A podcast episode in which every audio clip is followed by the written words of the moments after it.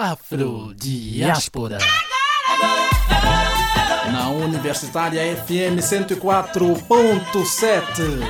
A voz da África no mundo.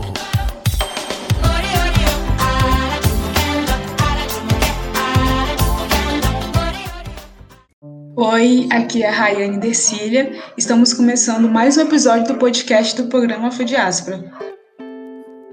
Se você é um dos nossos ouvintes, você já sabe que o programa Afrodiáspora é um programa de extensão vinculado ao NEAB e UFES e nasceu propondo um programa divertido, leve que pudesse divulgar a África, né? a nossa afro-brasilidade e as suas influências pelo mundo. Foi idealizado pela professora e pesquisadora potente Cida Barreto, a quem aqui eu rendo a minha homenagem, tendo em vista que nós estamos agora né, no mês da mulher negra, latino-americana e caribenha, Hoje o nosso projeto ele é coordenado pela técnica administrativa e educação da UFES, Maria Inês, foi quem convidou aí a Juliana para estar tá participando com a gente. E desde então, é, são nós os estudantes da graduação que atuamos aí na produção e locução. E caso você que está nos ouvindo esteja um pouquinho mais curioso para saber sobre a gente, te convidamos a acessar nosso perfil do Instagram, arroba Programa e o nosso Facebook, facebook.com.br programa.afrodiáspora.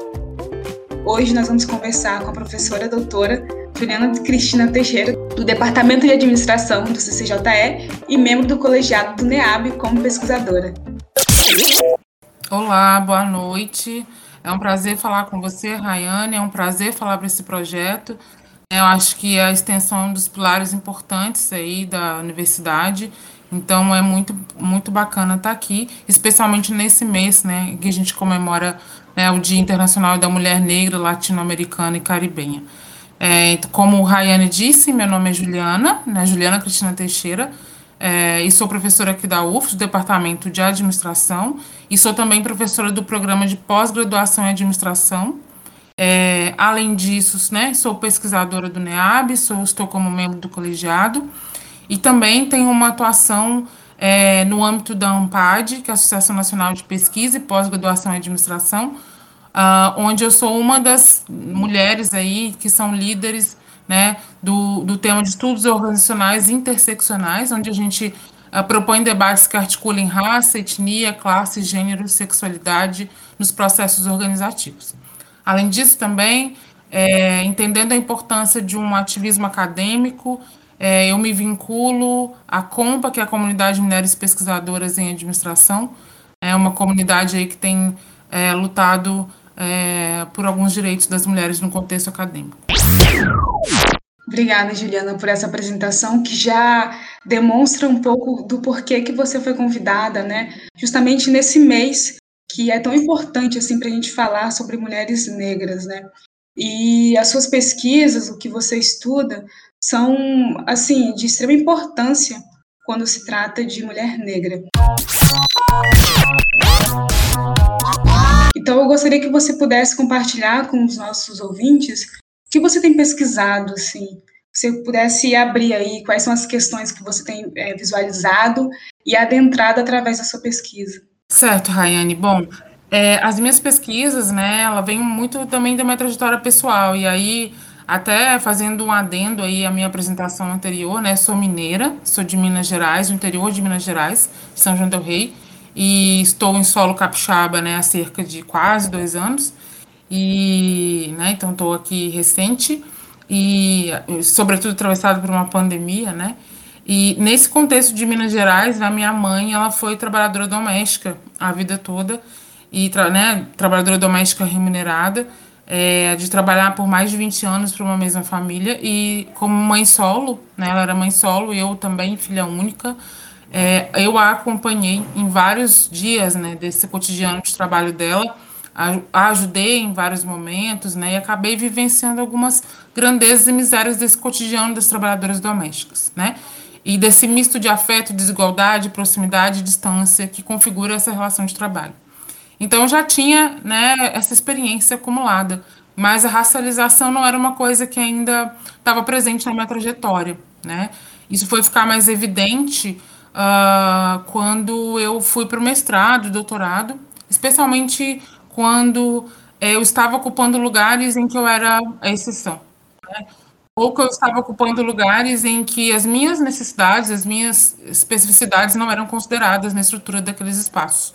Mais ainda no doutorado, né? Quanto mais se eleva o nível hierárquico desse processo de, né, de educação, de socialização, a gente sente isso de maneira mais evidente. Quando no mestrado eu né, comecei com os debates de gênero especificamente, e aí no doutorado a dimensão da racialização falou né, muito forte, e, e aí eu comecei a estudar né, o trabalho doméstico, que foi o tema da minha tese de doutorado, e aí onde veio as questões das intersecções entre gênero, raça e classe, né? Então, meus temas que eu, né, que eu me dedico hoje é, tem a ver com as interseccionalidades de gênero, raça e classe na construção de desigualdades, né, sociais, espe especificamente nos processos organizativos da sociedade, nos contextos de trabalho. É, além disso, também é, estudo dinâmicas de poder simbólico, identidades, aspectos das cidades, de segregação socioespacial e urbana. Também estudo a questão das práticas cotidianas de trabalhadoras e trabalhadores, né, daqueles trabalhadores e trabalhadores considerados como como se fossem é, menos importantes, né, dentro de um ponto de vista da historiografia tradicional. É, a gente vai trabalhar um pouco com a dimensão das micropráticas cotidianas desses trabalhadores. E, para além disso, também uh, tenho me voltado aos estudos de, né, de africanidades, né, recentemente. É, a gente vai se aproximando mais desses processos ancestrais nossos, né, e o quanto que essas experiências né, ancestrais elas podem nos ajudar a pensar em formas né, de insurgências coletivas nos nossos processos, né? É, para a gente tentar romper um pouco com essa, com essa dinâmica estrutural de poder. E além disso, né, também, enfim, é, me dedico ao estudo da teoria das organizações, né, e sobre métodos de pesquisa qualitativos, espe especialmente a análise do discurso, é, enfim, e é isso. Dentro desse contexto todo, eu me dedico então a abordagens críticas, né, dentro do contexto dos estudos organizacionais. Muito, muito bacana, Juliana. A sua fala agora nos dá muitas pistas assim sobre uma outra questão que, né, que surge para mim. Assim, você tem vários estudos em várias áreas e hoje a gente queria é, conversar especificamente sobre esse trabalho doméstico, né? porque é onde as mulheres negras estão assim ocupando é, majoritariamente, é, se comparado né, a outras mulheres é, que ocupam e também até é, próprios homens, né? Eu achei curioso quando você fala que ao ingressar no espaço acadêmico você não vê é, semelhantes tanto, né? E ao mesmo tempo eu me pergunto onde onde estão então as nossas semelhantes, né? é, que local que elas são designadas e, e tudo mais. E, e, talvez eu acho que é, isso nos dê pistas, né? Essa ausência de mulheres pretas na academia e tudo mais nos dê, nos dê pistas de por que pesquisar, então, o emprego doméstico.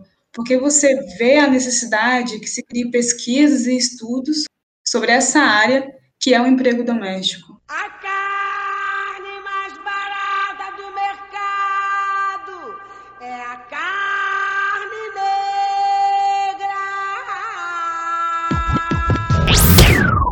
É, bom, Rayane, né? Essa pergunta ela é ótima assim, para a gente pensar. É, quando a gente fala do trabalho doméstico remunerado no Brasil, a gente está falando é, de um trabalho que teve como assessor o trabalho escravo, escravocrata, né? Assim, é, a trabalhadora doméstica tem como antecessora na nossa história as mulheres escravizadas domésticas, né? No contexto doméstico das relações. É, dentro do grupo, né, assim, das mulheres que foram negras que foram escravizadas no contexto de diáspora, algumas eram escolhidas especificamente para trabalhar dentro das residências, né? E aí muito também uh, indo ao encontro da própria questão que hoje a gente pode problematizar com uma dimensão de classe, né, que separavam essas as mulheres brancas das mulheres negras naquele contexto, né? essas mulheres negras elas acabaram sustentando um pouco também daquele contexto em que as mulheres brancas né, elas eram tidas como mulheres mais frágeis a questão da fragilidade era algo que aqui né, elas acessavam enquanto estereótipo da feminilidade, né, e sobretudo enquanto mulheres que vieram do contexto do norte global, né, e vieram para o país num clima tropical, então eram mulheres que elas acabavam adoecendo muito e tinham filhos né, um atrás do outro. E aí coube às mulheres negras esse trabalho do cuidado tanto da casa quanto dos filhos dessas senhoras, né? E na maior parte das vezes tendo que negligenciar o cuidado dos próprios filhos, né? Então essa é uma dinâmica que ela permanece até hoje na estrutura do trabalho doméstico. Naquele contexto específico, né, do contexto da escravização, é, a gente tem o início aí de várias questões que atravessam hoje o trabalho doméstico remunerado e que vão ajudar a gente a explicar por que, que hoje ainda é uma maioria de mulheres negras nessa atividade. Embora a gente tenha hoje né, um percentual em torno de 60 e poucos por cento de mulheres negras nessa atividade, há mulheres não negras também, a gente é, ainda tem uma predominância também, não só estatística, mas de imaginário social né, sobre a trabalhadora doméstica. O imaginário social que, né, que se tem sobre a trabalhadora doméstica é o imaginário de uma mulher negra. Sobretudo quando a gente fala de uma daquela específica que lembra a mãe preta, né, a, a, a, que foi nomeada como mãe preta naquele contexto. Né, mulheres negras, por exemplo, que não têm uma estética é, padrão idealizado no sentido da sexualização de seus corpos, elas vão ser encaixadas nessa, nessa, nessa estereotipia da mãe preta. Então, uh, isso foi sustentando, né, ao longo do tempo, essa ligação com o racismo estrutural, né, com a, com a ideia de que o racismo ele é nossa estrutura né, socioeconômica, é, produtiva, de organização das nossas relações sociais de trabalho. E aí, dentro desse contexto, a gente vai ver como que essa desigualdade estrutural, ela ainda mantém essa, né, parte dessas mulheres negras é, atreladas ao trabalho doméstico remunerado, que é considerado né, um trabalho subalternizado dentro da esfera, sobretudo se a gente pensar na sociologia das profissões. E aí, dentro desse contexto, né, por isso que a gente tem essa ligação né, da dimensão das mulheres negras com o trabalho doméstico remunerado em função da, gente recuperar, historicizar esse processo de, do próprio surgimento do trabalho doméstico remunerado no Brasil. Entendi. Inclusive, essa comparação né, é, com a escravidão, acho que ela é o ponto-chave assim, para a gente entender sobre o emprego doméstico. É, minha mãe também é empregada doméstica, né? Enfim, além disso, eu estava eu, fazendo uma pesquisa com povos quilombolas, e assim, o emprego doméstico é totalmente associado ao capitalismo, assim como muitas questões dentro das comunidades quilombolas. Nisso tudo, a gente vê como que o capitalismo ele surge como um herdeiro, né, direto da escravidão. Então, ele vai realocando as, as, as mulheres negras, por exemplo, aonde elas já eram colocadas, né, naquele lugar, que elas já eram colocadas no período escravo, escravocrata.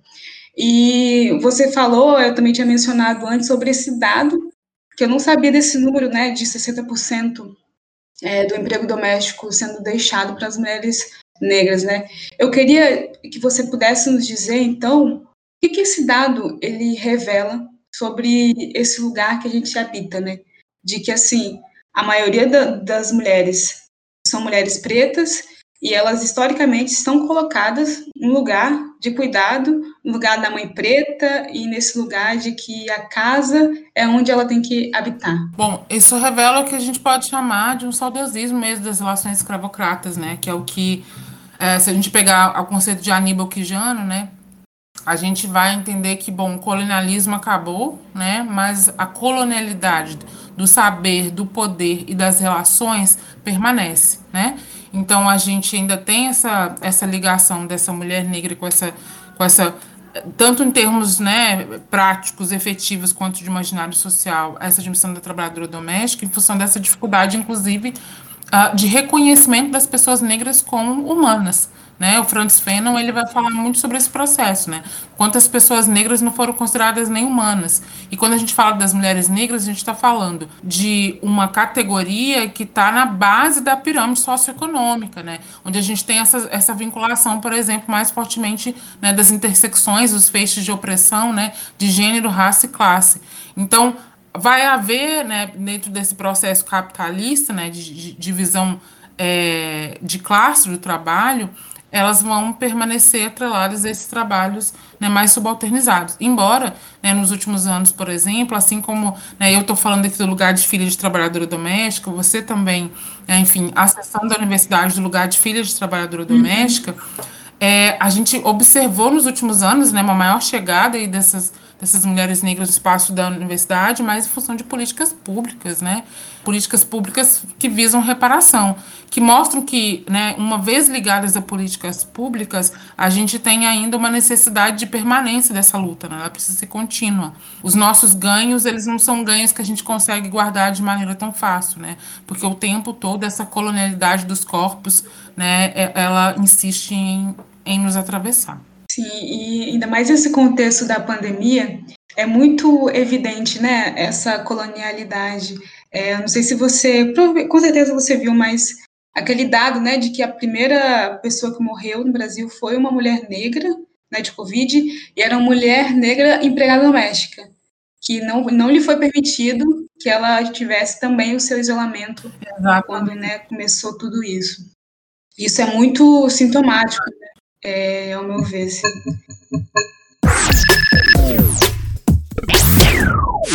Mas além disso, eu queria te perguntar mais uma coisa, agora de outra perspectiva. A mesma, o mesmo assunto, mas outra perspectiva que é da patroa, né?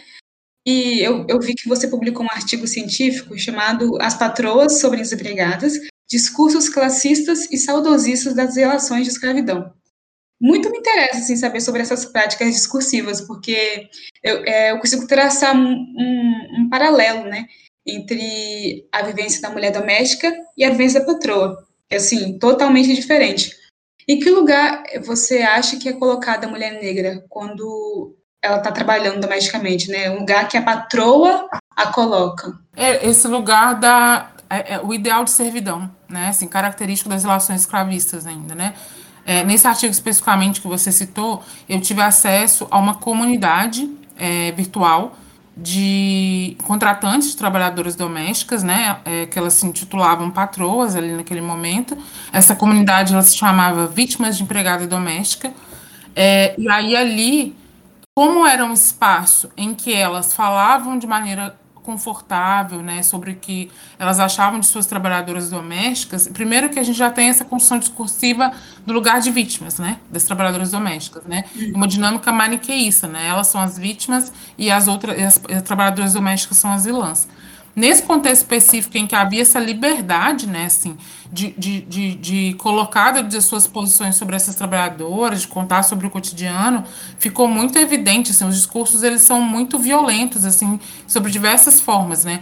Então, é, dá é fácil perceber discursos classistas, né, que colocam é, essas mulheres negras como mulheres pobres, né, na dinâmica de pobre no sentido natural, né, e não de grupos empobrecidos, frutos de um processo de, né, de, de, uh, de, de empobrecimento, né, construído por um Estado ausente, né, dessas reparações uh, do contexto escravocrata.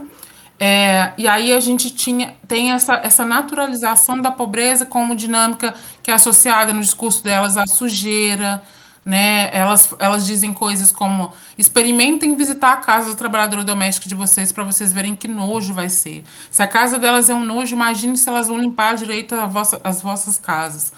É, por exemplo, a dinâmica da estereotipia da mulher que rouba, né? Como ela é, ela é pobre.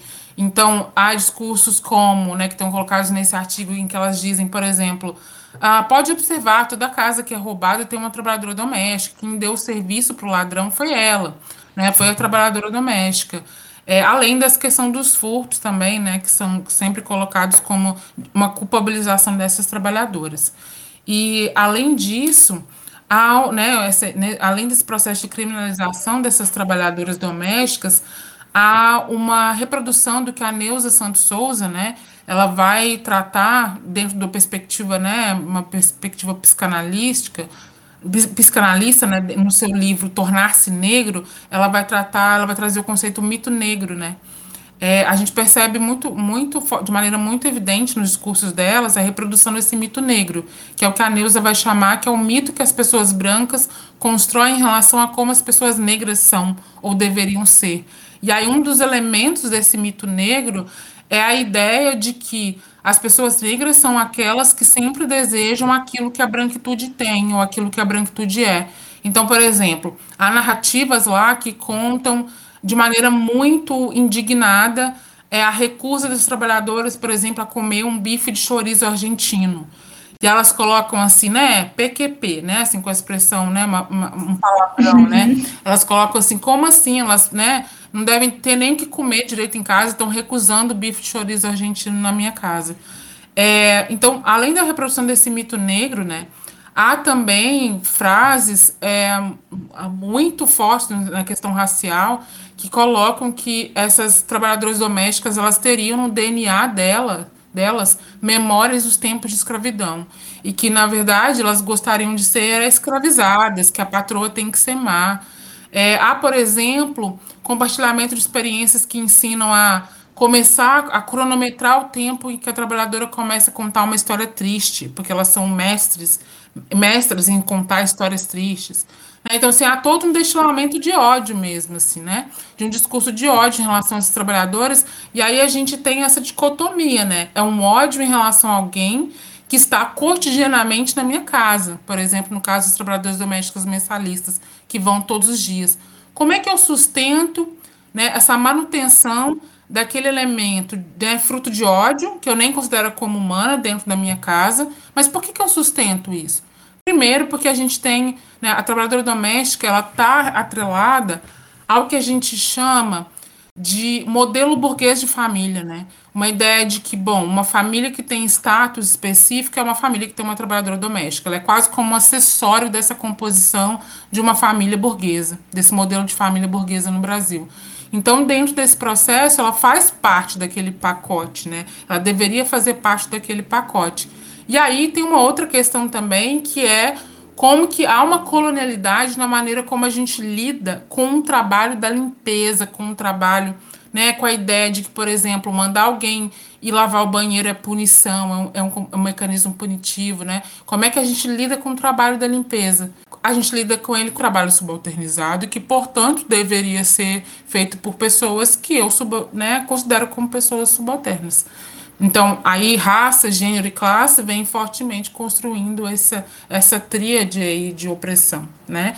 Que vai configurar um pouco a maneira como a gente vai evidenciar esses discursos dessas patroas, né? E que não, não por acaso está no feminino patroas, não por acaso está no feminino trabalhadoras, né? Porque a gente ainda tem essa maior ligação do trabalho doméstico, especificamente, como uma questão da mulher, né? Seja para ela fazer ou para ela administrar. Muito bacana. Agora o que você disse, Juliana, inclusive quando você cita a Neuza Santos Souza, é, diretamente me remeteu também aqui a Grada Quilomba, né? Exato. Também é psicanalista. E aí elas traçam muito esses paralelos da própria branquitude é, com seus discursos, né? Tentando criar e até criando é, verdades sociais, né? Sobre, por exemplo, a empregada doméstica que vai roubar, o que vai facilitar um roubo na casa, né? O programa Foi Diáspora é um projeto de extensão vinculado ao NEAB UFES e coordenado por Maria Inês, que nesse formato podcast faz o levantamento, indicação e primeiro contato com vocês, observando as temáticas elencadas lá no projeto original e as datas importantes dentro das ações raciais. Mas olha só, eu estava pensando aqui que tem, tem, temos essas práticas discursivas é, saudosistas mesmo da, da escravidão e um ódio penso assim, diversas mulheres que trabalham com emprego doméstico relatam a humilhação que elas trabalham, que elas passam, né, dentro do, do trabalho, é, da, das próprias patroas, quer conversar com elas, assim, no cotidiano, mesmo estando em casa, mas também tem aquelas patro, patroas que eu acho que é um do, das, das violências até maiores, assim, que elas deslocam a empregada desse lugar de serviçal, desse lugar de de alguém que está servindo, mas que, que, que elas deslocam né, nas falas, mas que está, e as colocam no lugar de familiar, sabe? Aqueles discursos de, ah, mas fulano é quase da família. Assim, eu queria muito que você dissesse, assim, também, nesse paralelo das patroas que praticam o ódio direto e dessas patroas que estão ali com o ódio velado, de certo modo. Sim, você, traz pontos ótimos para a gente né, conversar, para conversa. Acho que primeiro, só mencionando a questão da grada quilomba, né, é justamente isso, né, assim, tem uma correspondência muito, muito evidente entre o conceito, né, de mito negro da Neuza Santos Souza com, a, a, com que a grada quilomba vai falar das fantasias que o branco constrói em relação né, ao negro, né, que as pessoas brancas constroem em relação às pessoas negras, e ela vai falar da questão uh, de como as pessoas brancas elas elas estranham, né? Elas têm um estranhamento quando as pessoas negras se recusam a esse lugar da subalternidade, né? Que é a ideia daquela questão do rompimento do branco como, com o negro como sujeito de desejo, né? Qual que é o desejo que se tem, né, em relação a como elas devem ser? E aí, é, quando a gente tem, por exemplo, numa trajetória histórica, a gente tem um aumento do número de, das diaristas, e as diaristas são trabalhadoras domésticas que, em tese, há uma maior autonomia nas negociações de trabalho sobre o que, que elas, de fato, vão fazer ou não dentro da sua casa, essas mulheres estranham, né? Elas vão falar que elas estão cheias de nove horas agora, estão cheias de escolhas, né, sobre trabalho, em função justamente dessa, desse saudosismo da servidão né, totalizante desse processo de trabalho. E aí, voltando à sua, né, sua última pergunta sobre essa, essa dimensão da família, né? É, o sociólogo Ronaldo Salles ele vai falar que no Brasil há o que ele chama de complexo de tia Anastácia. Ele vai é, trazer a, a, né, fazer um paralelo com a personagem da tia Anastácia do sítio do Pica-Pau Amarelo, né? Escrito aí por Monteiro Lobato, né? Que a gente sabe que é, é um autor é, que trouxe, né, enfim, filiado a ideias da Ku Klux Klan, né, assim, que vem com essa, essa ideia de, um, de uma hegemonia, né, é, racializada da raça branca. É, e aí, portanto, mesmo extremamente naturalizado, né, assim, as falas dentro da questão cultura, né, como que o sítio do Capa Amarelo, ele figura nas nossas narrativas, muitas vezes sem essas problematizações. Nesse complexo de Tia Anastácia, e a gente, quando a gente lembra da história da Tia Anastácia, reivindica muito esse reflexo da, da trabalhadora doméstica como aquela da ideia de ah, é como se fosse da família. Não, ela é da família, né? Ela é quase da família. Ah, não, é. Ela dorme aqui, ela está disponível o tempo todo. Mas é por quê? Porque ela é da família, né? Ela interage o tempo todo com a gente porque ela é da família. É, esse discurso, ele é, um, ele, é, né, ele é complexo porque ele ajudou, inclusive, a precarizar mais ainda essa relação de trabalho, uma vez que, se essa trabalhadora doméstica ela é tida e ela vai sendo é, subjetivamente cooptada para essa ideia de que ela não, ela é da família, eu vou é, reduzindo as possibilidades de que esse trabalho seja legalizado. Né? Então, muitas trabalhadoras, elas, por exemplo, ficaram anos sem as suas carteiras de trabalho serem assinadas a, a partir da sustentação desse discurso. Não, é como se fosse da família. Então, ou seja, ela não é uma trabalhadora, ela é como se fosse da família. É aquela ideia da mulher que ajuda. Ah, tem uma pessoa que me ajuda lá em casa. Né? É a ideia, o trabalho, né? a, a reconhecimento dela como trabalhadora é um reconhecimento que ele foi tardio legalmente e que é ainda mais tardio em termos de imaginário, em termos de como se configuram as relações, né?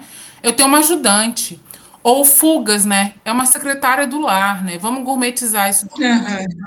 Mas para tentar sair desse estigma, né? Dessa dimensão, não, não tenho empregada doméstica, ela é uma secretária do lar.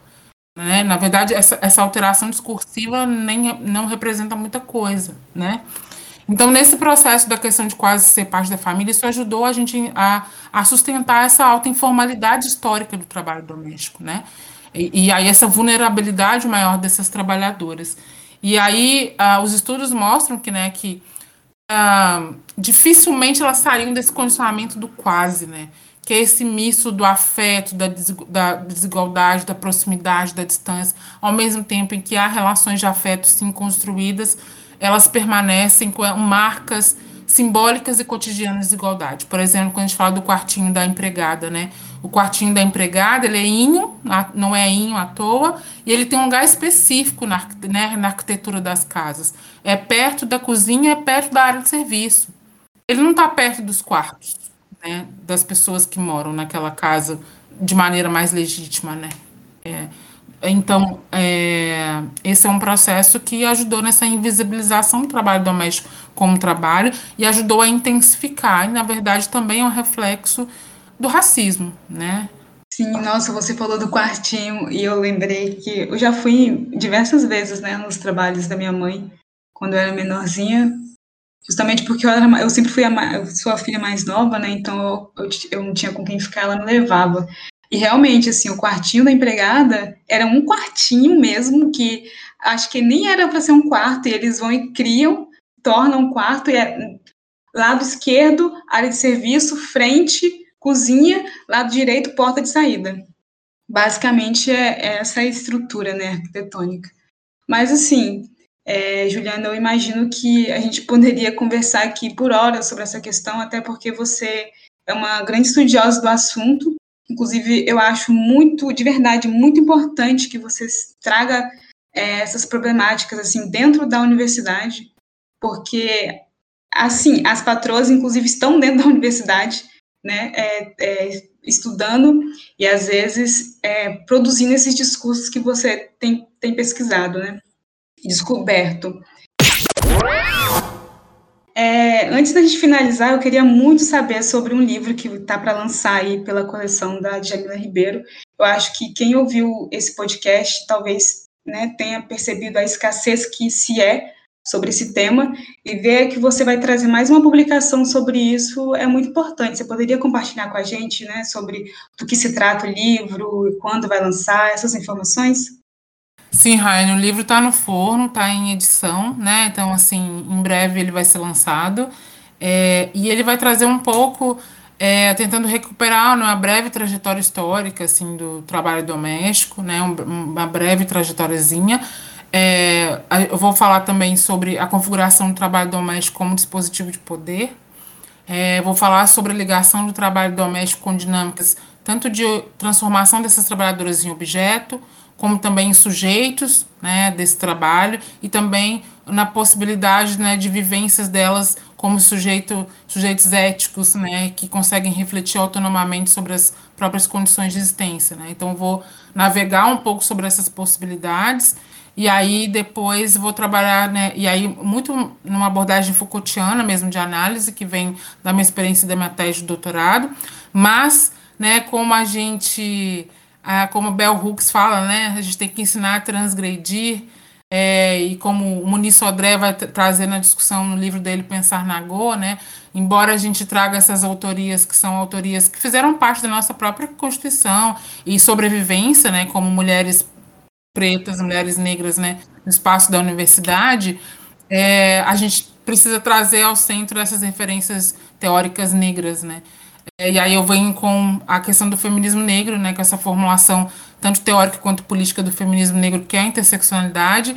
E aí vou trabalhar com a questão das intersecções entre raça, gênero, classe, é, dentro do trabalho doméstico, que acabam configurando o trabalho doméstico como uma forma contemporânea de escravização do trabalho, né?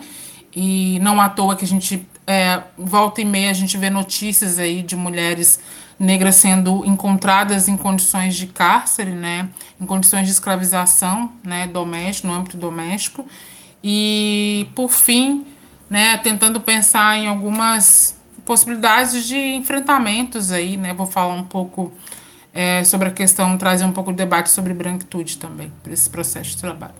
Nossa, eu, na verdade, eu tô amando as suas referências, né? Eu sou da psicologia, e assim, Foucault, a gente estuda muito, Neuza Santos Souza é, e Grada Quiloma também são referências, assim, de psicanálise, né, que você citou, assim, ao longo da entrevista.